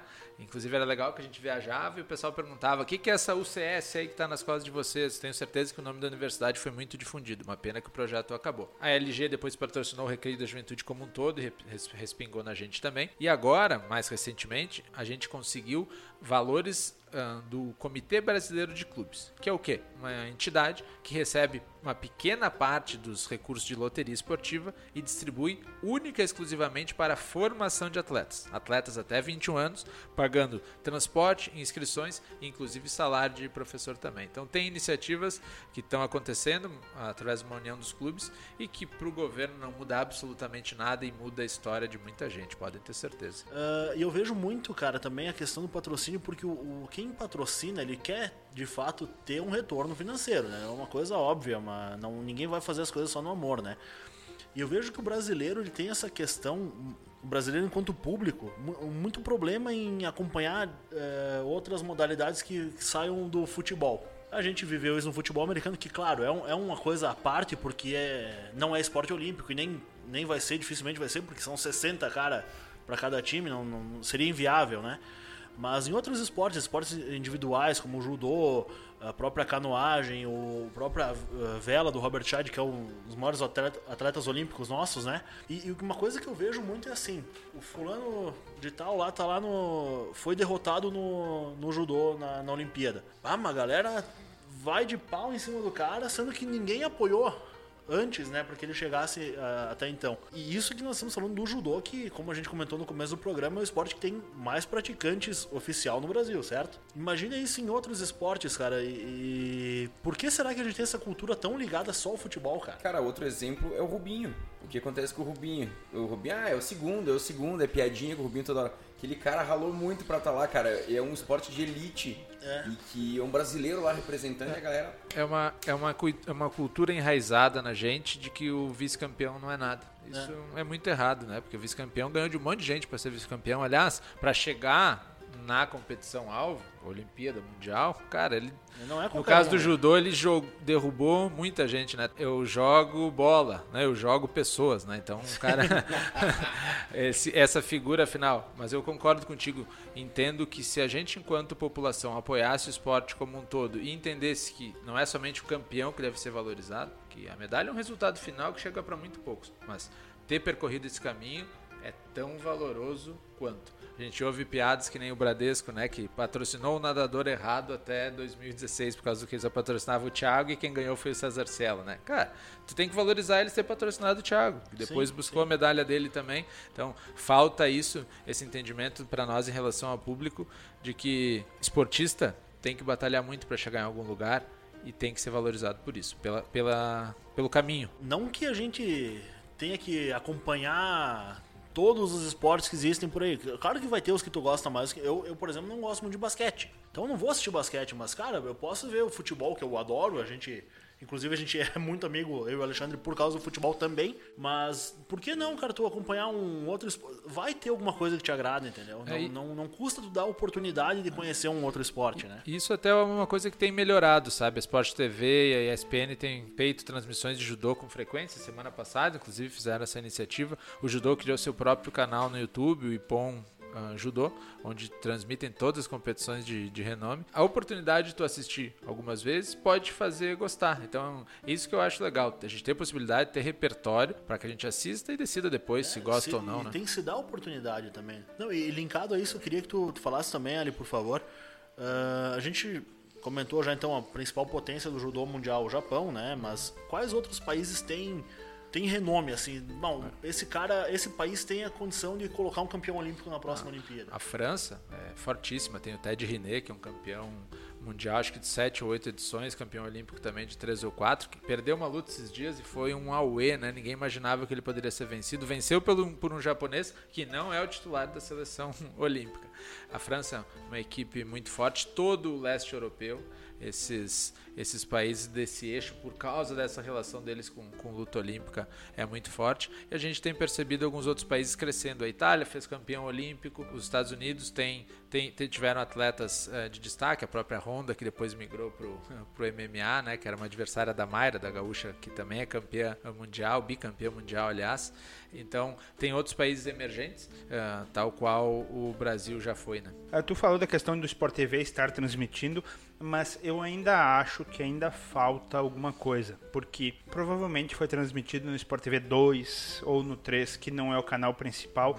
Existem esses esportes que a gente tem muito, muita chance de ser gigantesco numa Olimpíada, em Campeonato Mundial e etc, e que o pessoal só lembra na Olimpíada, quando os caras já estão lá. A gente tem esse problema de, que nem o grande falou, é, é a boss do futebol e é só o futebol é. e nenhum outro esporte interessa. O judô tem muito desse reconhecimento como esporte por causa dos resultados de Olimpíadas. Se não tivesse medalhas, pode ter certeza que a gente não tinha metade dos alunos nas academias. É, uma iniciativa que eu achei legal, acho que a gente pode falar aqui, a Globo fez uh, um reality show né, na Globo Esporte chamado Ipon, o caminho uh, do judô. Fez duas edições, inclusive. Ali sim, ali a gente está falando para o público, para o geralzão, para quem precisa, para massificar a informação. E eu acho que todos os esportes mereceriam esse caminho. O Taekwondo teve também, né, com aquela reportagem sobre o Diogo, que foi atleta olímpico, que é jornalista. Ele, acho que eles fizeram isso mais por essa última palavrinha aí, né, o do. Do é uma tradução de caminho, né? E todos os esportes que tem, o karatê do, taekwondo, judô, todos eles têm essa formação filosófica junto muito forte. E eu acho que é isso que talvez tenha levado a eles a fazer um programa sobre isso, tentando trazer o esporte para aquele lado mais humano que a gente sabe que vende muito bem, né? Exatamente. É, o ponto que eu queria chegar agora contigo é quantos atletas que os outros esportes não perdem para um UFC da vida? Tem aquela coisa do, do circo, né, da mídia. E é uma coisa que eu acho que é totalmente antagônica com um esporte que tem uma, uma filosofia tão séria que nem o judô. Né? Claro, tu pega, tu faz um documentário sobre o judô, tu mostra e tal, mas não é aquela coisa que atrai aquele cara que quer ver a porradaria e que ele quer ver o circo, que ele quer ver. Aquele cara que assiste MotoGP para ver os tombos. Não, é, é, é, é, só tu pensar no dinheiro envolvido, né? Claro, é, não adianta. Onde há dinheiro, há, a mídia. Então, assim, vou te ser bem sincero, para mim, como judoca, eu não tenho nenhum apreço pelo MMA. Respeito os atletas, eu sei o quanto é difícil praticar tantas artes marciais. Eu tenho uma especialização em treinamento de artes marciais, estudei um pouquinho isso. Só que assim, o circo, o espetáculo e até o excesso de agressividade que no MMA foi reduzido em relação ao que era o Pride, né? Eu acho que a gente está entregando muito pouco para quem está vendo. A gente está entregando mídia. Grandes heróis disfarçados, né, de um circo ali. Mas assim, que exemplo a gente está dando? É, uma selvageria. É, então, assim, eu, eu é. assistia muito Pride, gosto de ver, rever as lutas, mas, cara, se tu pegar. Na... Isso ali não é uma arte marcial. E aí as coisas ficam misturadas, né? Às vezes eu tenho, eu brinco que no judô. Ah, a gente recebe alunos com todas as explicações possíveis. Eu estou colocando meu filho porque ele é muito agressivo. Estou colocando meu filho porque ele não, ele não reage. Estou colocando meu filho porque ele é hiperativo. Estou colocando meu filho porque ele não ele é muito, muito, na dele. Então, assim, ali é, um, é um, uma recepção, a gente recebe todos os perfis, né? Só que tenho certeza que alguns colocam os filhos no judô, imaginando uma luta, imaginando uma questão de defesa ou de ataque pessoal, né? Defesa pessoal é excelente. Então, assim, a gente não vai ter intenção de entregar isso. Ele vai saber se ele aprender os golpes, ele sabe reagir e se defender a qualquer situação. Mas a gente não está minimamente preocupado que ele seja essa figura. Né? E o judô ele é muito bem visto pela sociedade. Eu tenho Sim. uma teoria que talvez, além da questão moral do esporte, também ele é um esporte olímpico. já de, muito diferente do jiu-jitsu, claro, que perdeu muito daquela, daquele estigma social que ele tinha de ser de pit boy, de brigão, porque normalmente o, o pai ele leva, ah, meu, quero que meu filho, né, ele aprenda a se defender, tá, vamos levar pro judô lá, É. coisa. E esse reconhecimento ele avançou. A Unesco considera o judô o esporte ideal para iniciação esportiva entre 4 e 21 anos. Pela essa formação ah, que a gente comentou, né, desses princípios que ele está carregado e também porque ele traz um repertório motor muito grande. Isso eu tenho muito orgulho de dizer.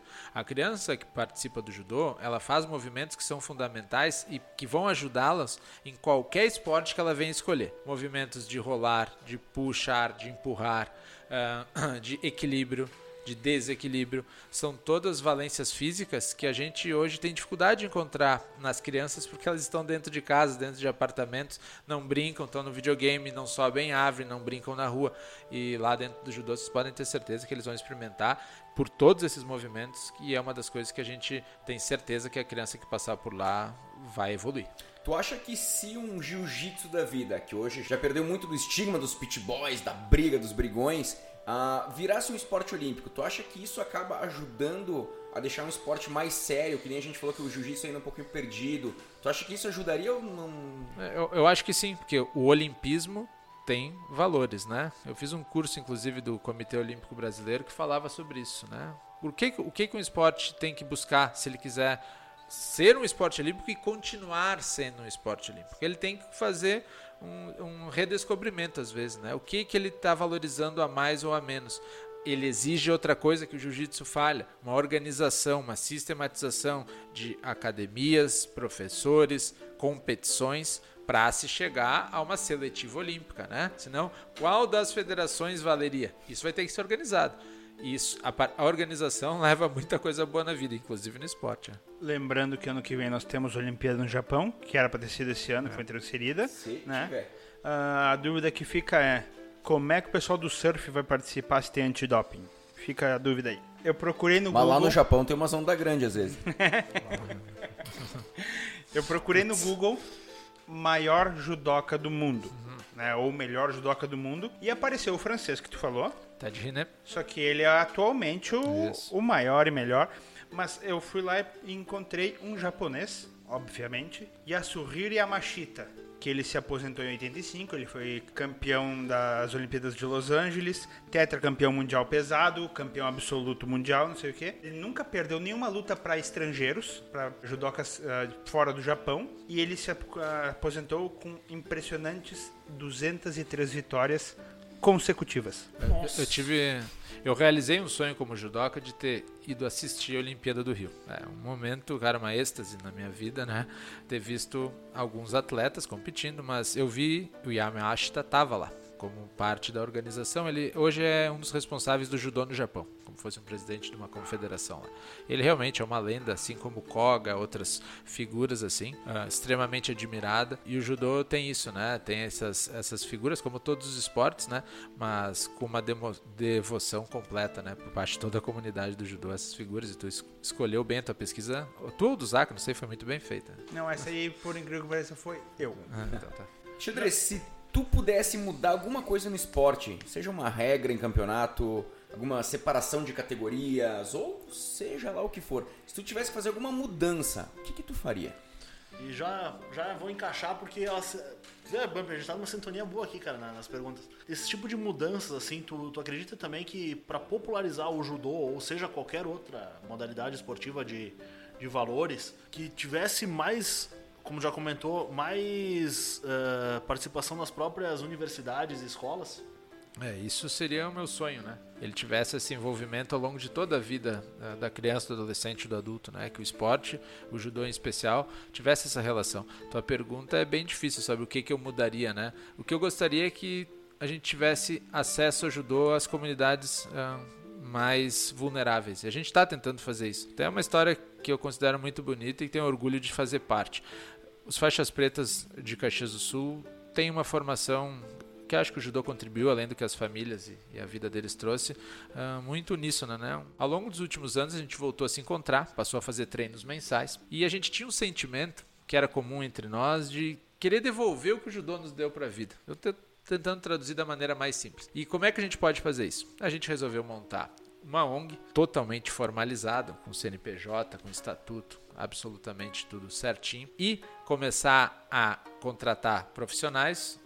Eu sou um dos dirigentes técnicos que cuida disso, para que dessem aula de judô em casas assistenciais da cidade. Para quem nunca teria oportunidade de chegar a um clube. O judô em Caxias, em vários lugares, ele já foi elitizado por isso. Só quem era sócio do Clube Recreio da Juventude, só quem puder pagar uma mensalidade lá de 100, 150 reais por mês. Essas crianças, que são quem de fato tem a maior facilidade de aprendizagem, porque eles têm a luta na veia. É muito fácil ensinar judô para eles.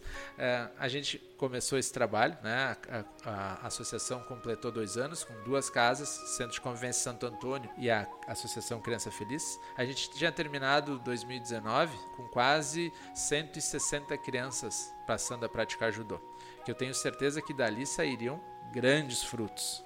Verdadeiros atletas que teriam no judô o seu prato de comida, né? Esse ano, claro, a gente teve que dar aula daquele jeito, né? A distância e tudo mais, mas a contribuição continua e isso que é o legal. A gente tem uma contribuição entre os, os antigos faixas pretas, que são a base de sustentação, mas o recurso é somente de pessoas físicas ou jurídicas contribuindo lá a partir de 35 reais por mês praticamente aquela história. A cada um que contribui, um judoca novo está dentro do tatame. O nome da nossa associação é Associação Caxiense de Judô Veteranos. Tem no Facebook, tem no Instagram, Judô ACJV, né? Por favor, nos contatem lá é, para que a gente possa levar o judô adiante, né? Conseguir botar mais gente a praticar nosso esporte. A gente já tem alguns alunos que foram oriundos de projetos sociais que começaram e acabaram através de poder público, através de iniciativas particulares, e a nossa principal intenção é que isso nunca mais tenha fim. Que eu não tenha que começar um projeto, como eu já dei aula na prefeitura, por exemplo, e ter que depois dizer para ele, porque mudou o governo, que não vai continuar. E a gente recrutou esses alunos, vários deles estão no Recreio da Juventude, estão no Torino Judô, mas essa safra, safra, nova a gente quer que nunca pare. A gente vai lutar por isso. Só queria falar que a gente falou da Rafaela Silva, que foi campeã olímpica e mundial, a primeira judoca brasileira a ser campeã mundial e olímpica. E ela foi formada e revelada por um instituto, é. instituto, instituto Reação do Flávio Canto, né? Isso, Flávio Canto e do Geraldo Bernardes, professor uh, do Flávio, lá dentro da Rocinha, né? O dojo lá dentro, e forma muito judoca bom.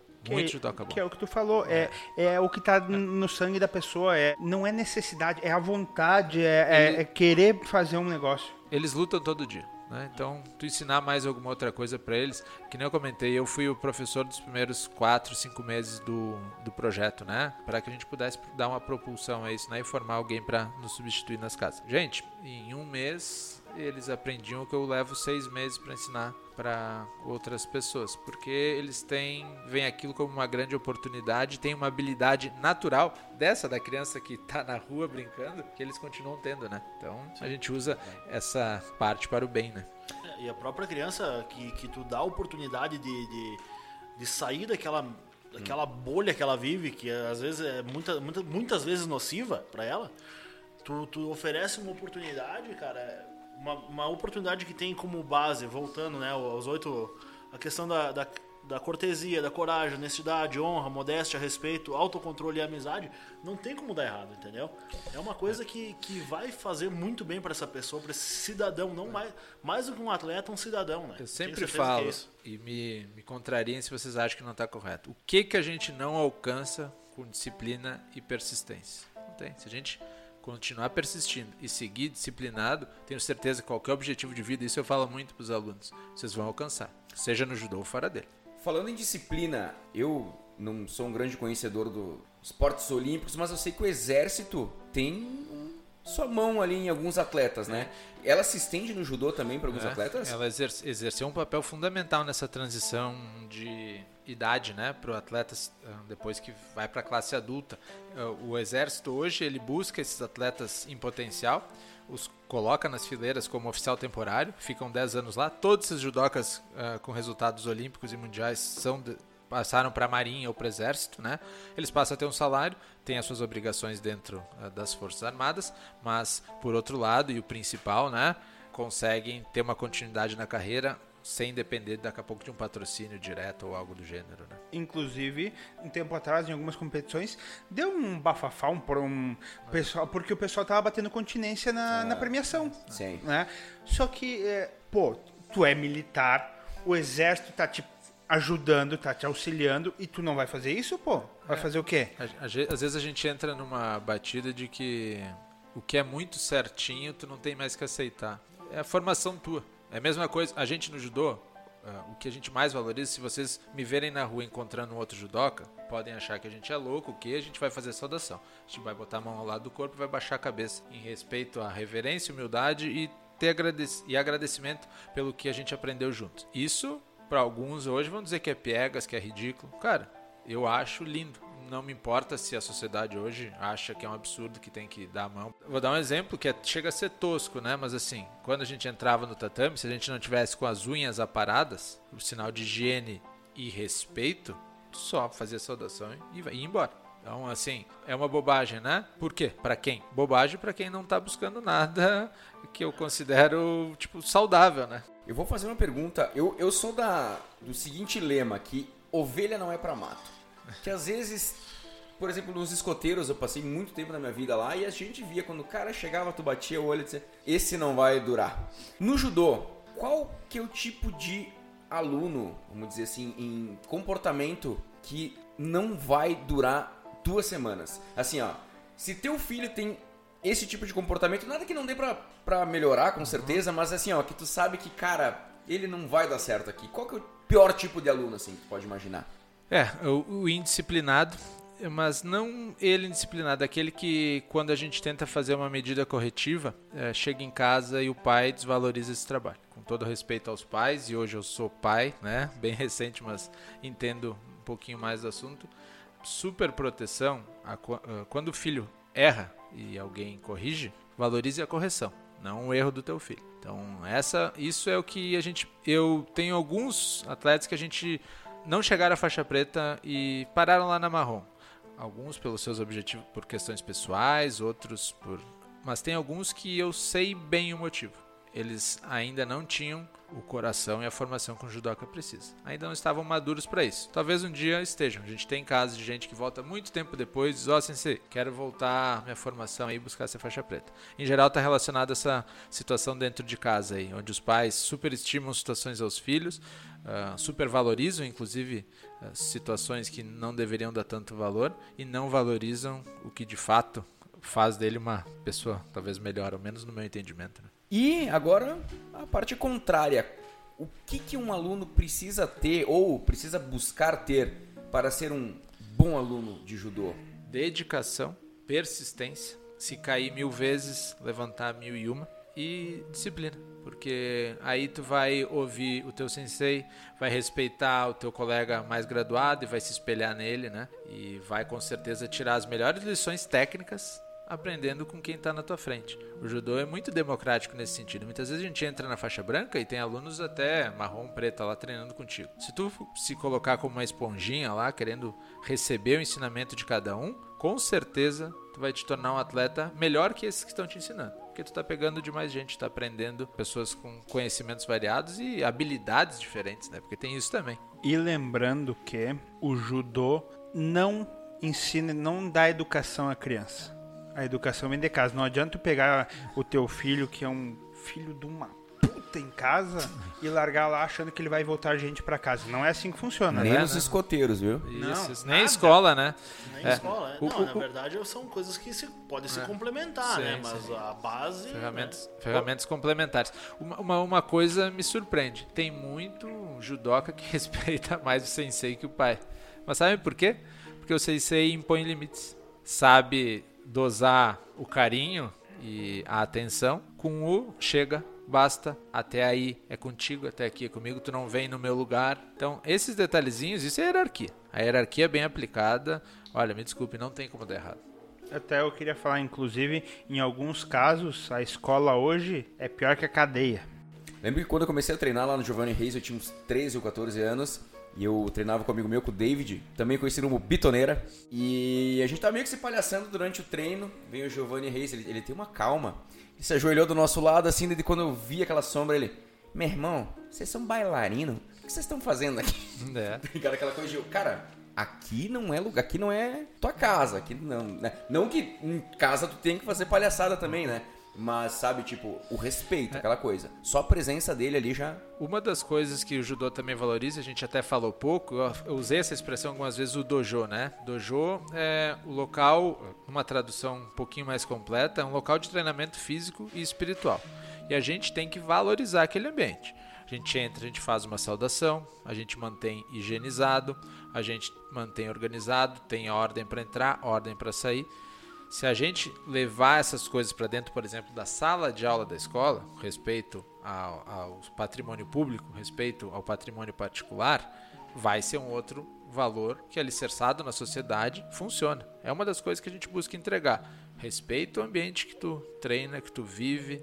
A gente às vezes usa aquele argumento, né? Tu faria isso na tua casa? Se tu faria, tá errado. Tem que fazer o melhor pelo teu espaço e qualquer espaço que tu conviver. Eu fico abismado com a gente não conseguir ter uma praça e um parque público porque ele é destruído por quem usa. Cara, eu não consigo entender isso. E isso a gente, eh, especialmente nessas ah, comunidades, a gente tenta falar. Vocês têm que ter respeito pelo espaço de vocês porque ele é pra vocês. O tatame, tu não risca o tatame, não estraga o tatame e tu não estraga o balanço, tu não estraga o brinquedo, porque é pra todo mundo usar, para que mais gente possa praticar, assim como deve respeitar tudo e a todos. Né? E ali, a gente comentou, a gente percebeu já durante toda, toda a conversa até agora, inúmeros termos em japonês, né? Ah, aí eu pergunto, a gente no futebol, por exemplo, tinha quando o futebol veio pra cá, a maioria dos termos eram em inglês, né?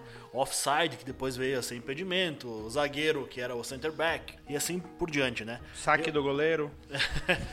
Eu sou, eu sou, assim como o Sotile, a gente jogou futebol americano há muito tempo. E o futebol americano, por ser novo também no Brasil, ele tem muitos termos em inglês ainda, né? A gente não, não conseguiu desvincular ainda. Até a gente eh, prefere, né? Pra eles não traduzirem quarterback pra zagueiro, Como né? zagueiro, exatamente. Cara, como é que ficaria o touchdown? Toque baixo. É tipo uma pegadinha nos ovos, assim, sabe? Mas o, o judô, né, o judô já é um, uma arte marcial de muito mais tempo e que está aqui desde no, no Brasil desde 66, tu me comentou, né? Aliás, em Caxias, é, 66, Caxi- né? No Brasil desde 1914. 1914. Pô, então já são mais de 100 anos aqui de judô no Brasil. Tem algum termo que foi aportuguesado já ou a maioria ainda é os termos em japonês mesmo? Tem uma história engraçada em relação a isso. O Rio Grande do Sul, por exemplo, teve no início, como professores, figuras oriundas do jiu-jitsu, não do judô. E aí se falavam os nomes que se usa no jiu-jitsu, né? 100 quilos, rabo de arraia, sei lá, assim por diante. O sensei Oswaldo, meu sensei, ele foi para São Paulo treinar com o sensei Ogawa, um japonês mesmo, que era o japonês mais clássico, com o bumba, aquele inclusive, sabe? Quando chamava a gurizada, ele fazia o e ele trouxe para o Rio Grande do Sul, foi um dos professores que fez isso, os nomes em japonês. Então foi um caminho inverso. E por se respeitar essa cultura japonesa que a gente tem, tenta entregar junto, a gente prioriza falar em japonês. Aliás, isso é uma coisa que eu brinco com os alunos, né? Como fosse um código secreto. Ó, vocês vão estar aprendendo aqui, além do esporte, uma outra língua. É uma forma de vocês poderem chegar em casa e ensinar os pais de vocês palavras que só a gente conhece. Uma troca, né? Para que eles cheguem em casa e contem alguma coisa. Então a gente praticamente durante toda a aula fala termos em japonês e eu procuro na minha condução sempre traduzi-los para que eles entendam o que a gente está falando, mas que eles aprendam o vocabulário. Eu sou um, um apaixonado por ensinar judô com vocabulário. Não é uma regra. Tem muito professor que começa a criar o hábito de falar em português e só que aí não está entregando uma das coisas que o judô pode, pode ofertar. Então por isso que eu valorizo tanto e a gente de, do início ao final da aula fala uma série de palavrinhas em japonês que depois eles podem eh, mostrar esse conhecimento, essa cultura. né? Até era legal porque é, no, o México, o futebol americano é bem, bem popular, né? Só que lá eles traduzem o nome dos times, né? Los Gigantes de Nova York contra los Vaqueros de Dallas. Ex- Existem. é. Antigamente tinha, né? Agora até acho que tá mudando mais. Aqui o que a gente acaba fazendo é o contrário, né? Tentando descobrir palavras em japonês, qual o seu significado, trazer elas para o nosso dia a dia. Muitas academias de judô pegam palavras avulsas assim e, e botam no seu nome. A gente vai ter que pesquisar. Ah, o que, que, que, que ele botou esse nome na academia? Não é uma palavra do judô, é uma palavra simplesmente em japonês. E a gente vai atrás para descobrir. Numa aula, até como curiosidade para vocês, a gente inicia com o Kyotsuke, que é atenção, posição de sentido. Seiza, ajoelhem-se. Mokuso, concentrem-se. Aí Mokusoyame, o fim da concentração. Saudação ao Shomen, né, que é o mestre de Gorokano, é o quadro dele, que normalmente está disposto nos dojos. Shomen ni Rei, Sensei ni Rei, saudação ao professor. Assim é uma base, o um início de aula. Itate, todos de pé, e daí pra frente, uh, muita aula, muito judô, muito golpe, tudo que a gente gosta de fazer e treinar. Mas é o que tu falou, é legal porque é, cria uma conexão com os pais É uma depois. cultural também. O né? que que tu aprendeu hoje? É. E a criança vai falar, ah, pai, eu gostei porque eu aprendi essa palavra, eu aprendi a fazer É. isso, aprendi isso, aprendi isso, e tu tem que cortar minhas unhas do pé. Isso é. Não esqueça. E uma coisa, uma coisa que é engraçado pra quem nos ouve de fora de Caxias do Sul, a gente tem aqui em Caxias uma cultura oriunda do- dos italianos muito forte, né? E aqui tem muito o- a coisa engraçada, né? Que muito cara quer botar o nome da empresa em italiano e pega simplesmente a palavra em português e põe are ou ere no final. E muitas vezes não encaixa, né? Tem uma, uma vez eu vi uma uma loja de cadeiras que era sentare, né? sendo que Bela, bela lavare, lavagem, é, acho fantástica lavar, também. então, sendo que sentar em italiano é sedere, pra quem não... Apesar que tem umas coisas que ficam boas, que nem o senza paura, que é sem medo, do Sim, coisa, só que é, é em italiano de, mesmo, De fato, né? é. Não é só botar o re no final, né? Que é Ou one, né? Macarone, alcione, né? Em que, que momento, em que idade, ou se é desde o início que se divide ah, meninos e meninas no, no treinamento? O treinamento sempre junto. Não, em momento nenhum a gente separa. Independente do, da idade Independente da e da idade. faixa. Ah, não tem diferença menino e menina no judô, todos os movimentos são iguais, não existe absolutamente nada que os separe. É igual para tudo. Na competição, por uma questão de fisiologia, né, a gente tem que a gente separa, né? E claro, para nós é bem perceptível que as valências físicas vão mudando ao longo do tempo, em especial quando chega na fase adulta. En- Enquanto criança, tu até poderia botar competir junto, eu não percebo diferença. Em torneios amisto- amistosos, assim, ou de iniciação, muitas vezes a gente até mistura. Mas nas competições oficiais ainda existem o naipe masculino e feminino, mas o treino sempre junto. Alexandre, tu tem alguma história que tu pode contar pra nós, assim, tipo, fora da curva que aconteceu no, no, nesses anos de judô? É, tem, né?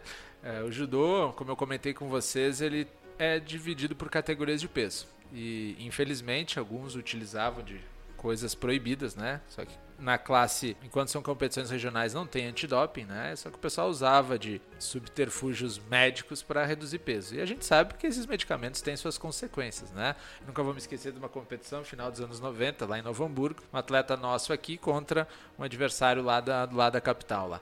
E muita força acontecendo, eram atletas do peso pesado, muita força na luta em pé, no chão mais ainda, né? Tu deve saber bem que no chão a gente faz muita força, até que, né, a força foi demais e aí estourou lá atrás, lá no Chitabaque, sabe? Deixa, sujou o Chitabaque. Cara, foi uma situação extremamente constrangedora porque foi visível e esse nosso querido amigo ainda virava para nós, sinalizando com a mão que o odor tava horrível, né? Teve que ser dado o matê, troca a calça, volta a luta, né? Mas, cara, nunca mais a gente vai esquecer. Usou o que não podia, né? Quer perder peso, vai correr, vai fazer exercício. Não usa medicamento, que tu não controla o teu organismo, né? Fez força e o Nelson Ned correndo no tatame. Barbaruca. Ah, falando nisso, só pra uma curiosidade. Se o atleta vomitar ou fizer a ânsia de vômito, ele é desclassificado na hora. Exatamente para evitar esse tipo de incentivo, né? É, então, e como uma forma de preservar. Outra coisa interessante, se um atleta de entre 15 e 18 anos desmaia na luta, ele não pode voltar para a competição. Né? Ele não bateu, ele não desistiu, né? Se isso acontecer, ele for maior de idade, ele perde a luta no ato, claro, mas é uma decisão da comissão médica se ele tem condição de voltar às lutas. O menor tá fora da competição como uma forma de preservar qualquer dano Sim. neurológico, né? Eu só queria falar que eu estou usando uns remédios e eu e, a- e falava que eh, um efeito colateral era o trancamento do lastro. Na primeira semana não foi o que aconteceu, Não. mas na segunda foi. Puta que pariu, cara. Eu, por outro lado, ao contrário estava do... enfesado. Puta, literalmente, cara, dois dias, mas quando abriu as comportas, parecia o desastre de Mariana lá em casa. Só que sem vítimas. Sem vídeo. É, eu já ao contrário, ao contrário do Juventude, que não está conseguindo acumular gordura no- na Série B, eu estou cada vez mais. Né? Essa quarentena aí tem sido de crescimento pessoal para mim, muito grande, crescimento de barriga de barba. Alexandre, eh, eu queria pedir pra te deixar uma mensagem pra quem tá escutando isso aqui agora e tá pensando em entrar pro esporte ou que tem um filho que tá pretendendo botar no judô. É, Bom, o que, que eu diria? Inscreva-se você e o seu filho. Que acho que tem um caminho para todo mundo no judô. Uma iniciação ah, pedagógica proporcional a cada idade, a cada tamanho, a cada peso. Onde vocês vão, além de aprender um esporte de muita valia física, com repertório motor muito interessante e que queima muita caloria, fazendo uma relação com o que o Felipe falou. Ah, vocês com certeza vão criar lá dentro amizades para toda a vida, vão ter bons valores praticados que, se vocês já usam no dia a dia, vão nos ajudar a ter lá dentro. Tenho certeza que vão sair do esporte independente do tempo que praticarem, independente da graduação que obtiverem, independente dos resultados competitivos que alcançarem, ah, vão ter boas lembranças. O judô é um esporte ah, que eu digo que o mestre de Gorokano estava iluminado quando pensou ele. Não é por nada que ele é centenário, não é por nada que ele está espalhado por muitos e muitos países do mundo e sempre com uma imagem positiva.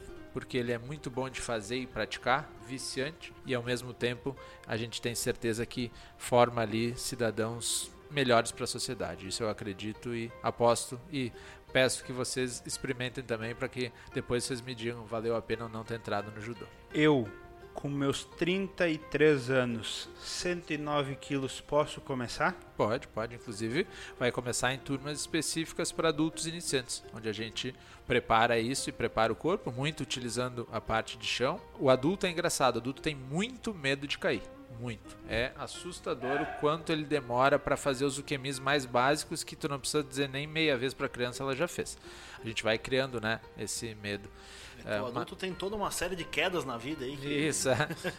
traumatiza. Então, assim, muito tranquilo, vai aprender e vou te dizer, é, vai gostar. A gente tem essa turma que eu comentei antes, que a gente iniciou dos pais dos alunos, todos perto de 40 anos de idade, estão fazendo há 6, 7 anos. Alguns quiseram entrar na parte competitiva, outros continuaram apenas na parte do treino, e logo, logo a gente vão, vão ser os novos faixas pretas aí, que vão ser, aí sim, uma baita propaganda pra gente mostrar que não tem idade para começar o judô, e nem para parar. E tu vai de fralda, Sotile. Não, não.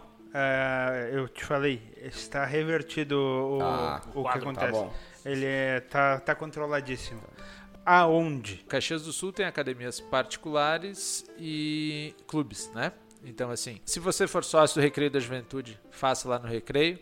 Se você procura uma academia para judô adulto, procure o Torino. Academia para criança, a Okami Judô, que é dentro da REP, ou o Torino, que também tem ah, judô para criança. E iniciativas ah, diferentes dessas, dentro de algumas escolas infantis e dentro de escolas particulares, a gente também já está com incentivando né, que sejam formadas turmas para que a gente tenha o maior número de judocas espalhados pela cidade. É um sonho que a gente objetiva e que está conseguindo alcançar. Então, tem judô aí para tudo que é lado. Pode me procurar na rede social, eu indico esses professores e tenho certeza que vocês vão ser bem atendidos.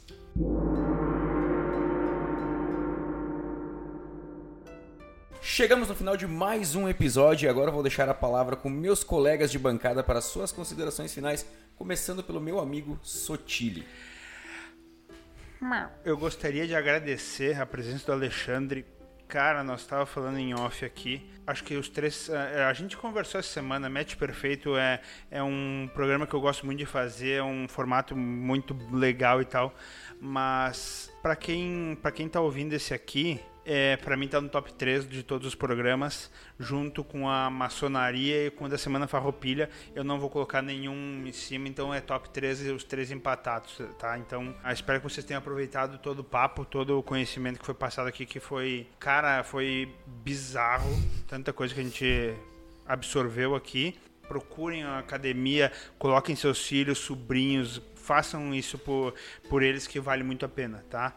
Sigam a gente nas redes sociais, compartilhem para os amigos. Se não gostou, compartilhe para os inimigos, azar. E me sigam lá, Edu Sotile, no Instagram, que eu quero. eu quero fazer recebidos de kimono, quem sabe eu começo a praticar judô.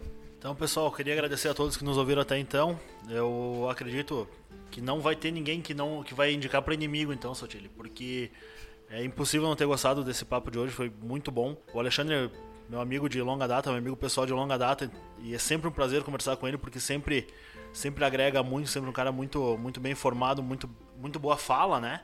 Então a gente sempre aprende muito, né? E hoje sobre o judô, cara, bom, o currículo dele fala por si só, né? Não, não preciso falar mais nada. Pessoal, muito obrigado a todos que nos ouviram. Sigam nos, nos apoiando, nos enviando pautas, né? Nos enviando sugestões. E me sigam no Instagram, arroba FPGrande, que como eu falei no outro programa, eu agora estou nessa minha saga de, de fazer review de cerveja. Então vocês podem me enviar cervejas para eu beber e fazer a, e dar minha opinião a respeito delas. Muito obrigado a todos, um forte abraço, até mais. É bom, em primeiro lugar, muito obrigado pelo convite, né? É que nem eu falei no início, mudar de lado da latinha aqui, tá no microfone, foi muito legal, fiquei muito feliz. Gostaria de agradecer então a, a oportunidade, pedir que o pessoal conheça é, essa nossa ONG, Associação Caxiense de Judô Veteranos, a CJV tanto no Instagram como no, uh, no Facebook. Nos, nas redes sociais pode me acompanhar também como alevanin, Twitter, Instagram e, e Facebook. E no, outro ofício de vida, né, é compra e venda de imóveis, né, lá precisando para a gente poder botar uh, leite lá na casa do seu José Pedro, do filhote. Vaninho Imóveis, compra, venda de imóveis em Caxias do Sul e região, por favor. Precisamos e gostamos muito. Primeiramente, quero agradecer os colegas de bancada, especialmente o Alexandre, que foi um dos papos mais completos, que a gente basicamente estava aqui de enfeite, fazendo pergunta que não precisaria.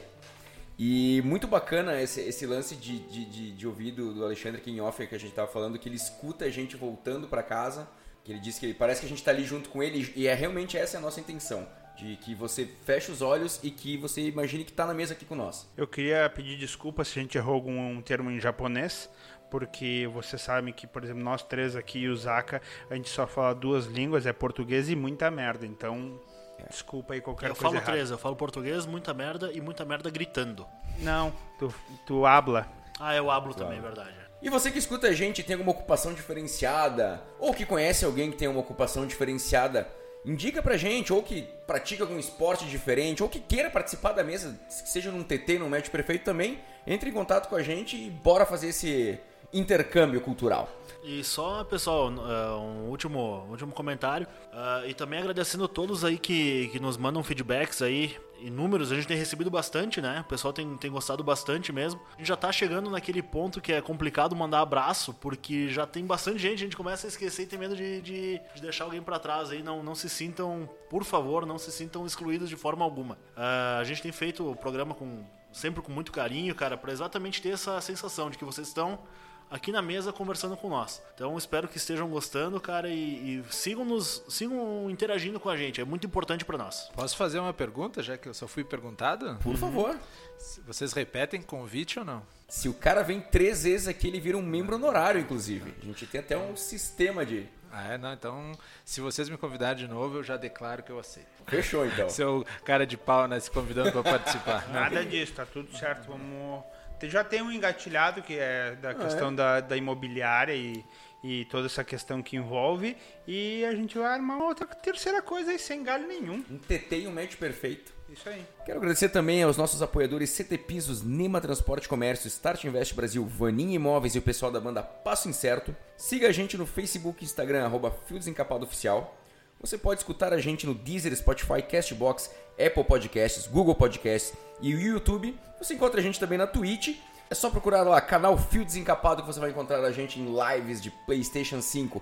E quero dizer que esse aqui é o primeiro episódio que a gente vai fazer com o equipamento funcionando 100%, porque a gente gravou o último sobre venda de carro e o meu microfone deu problema. Agora todos estão devidamente prontos. E se você quer saber toda a saga que foi o drama, a novela mexicana, conseguir arrumar o som lá de fevereiro, quando a gente começou até agora, a gente vai gravar um programa agora de final de ano. E depois, se tu tá vindo isso aqui em 2060, de repente, procura lá o episódio especial de final de ano de 2020 que tu vai conhecer toda a nossa história. Sinta essa potência vocal. E queria mandar um melhoras pro nosso querido Zaka, né? Que tá enfermo aí, mas em breve já de volta ao combate, se tudo der certo e vai dar. Na verdade, não tá enfermo, deu um problema na cirurgia que ele tinha feito lá, ele me falou. Ah, parece que ficou um pedaço de testículo, ele precisa retirar, porque senão ele não vai conseguir a transição pra Jéssica. Então fica aqui o nosso abraço pra, Pra Jéssica. pra Jéssica. né? Muito obrigado pela sua companhia e nos vemos na próxima. Thank you.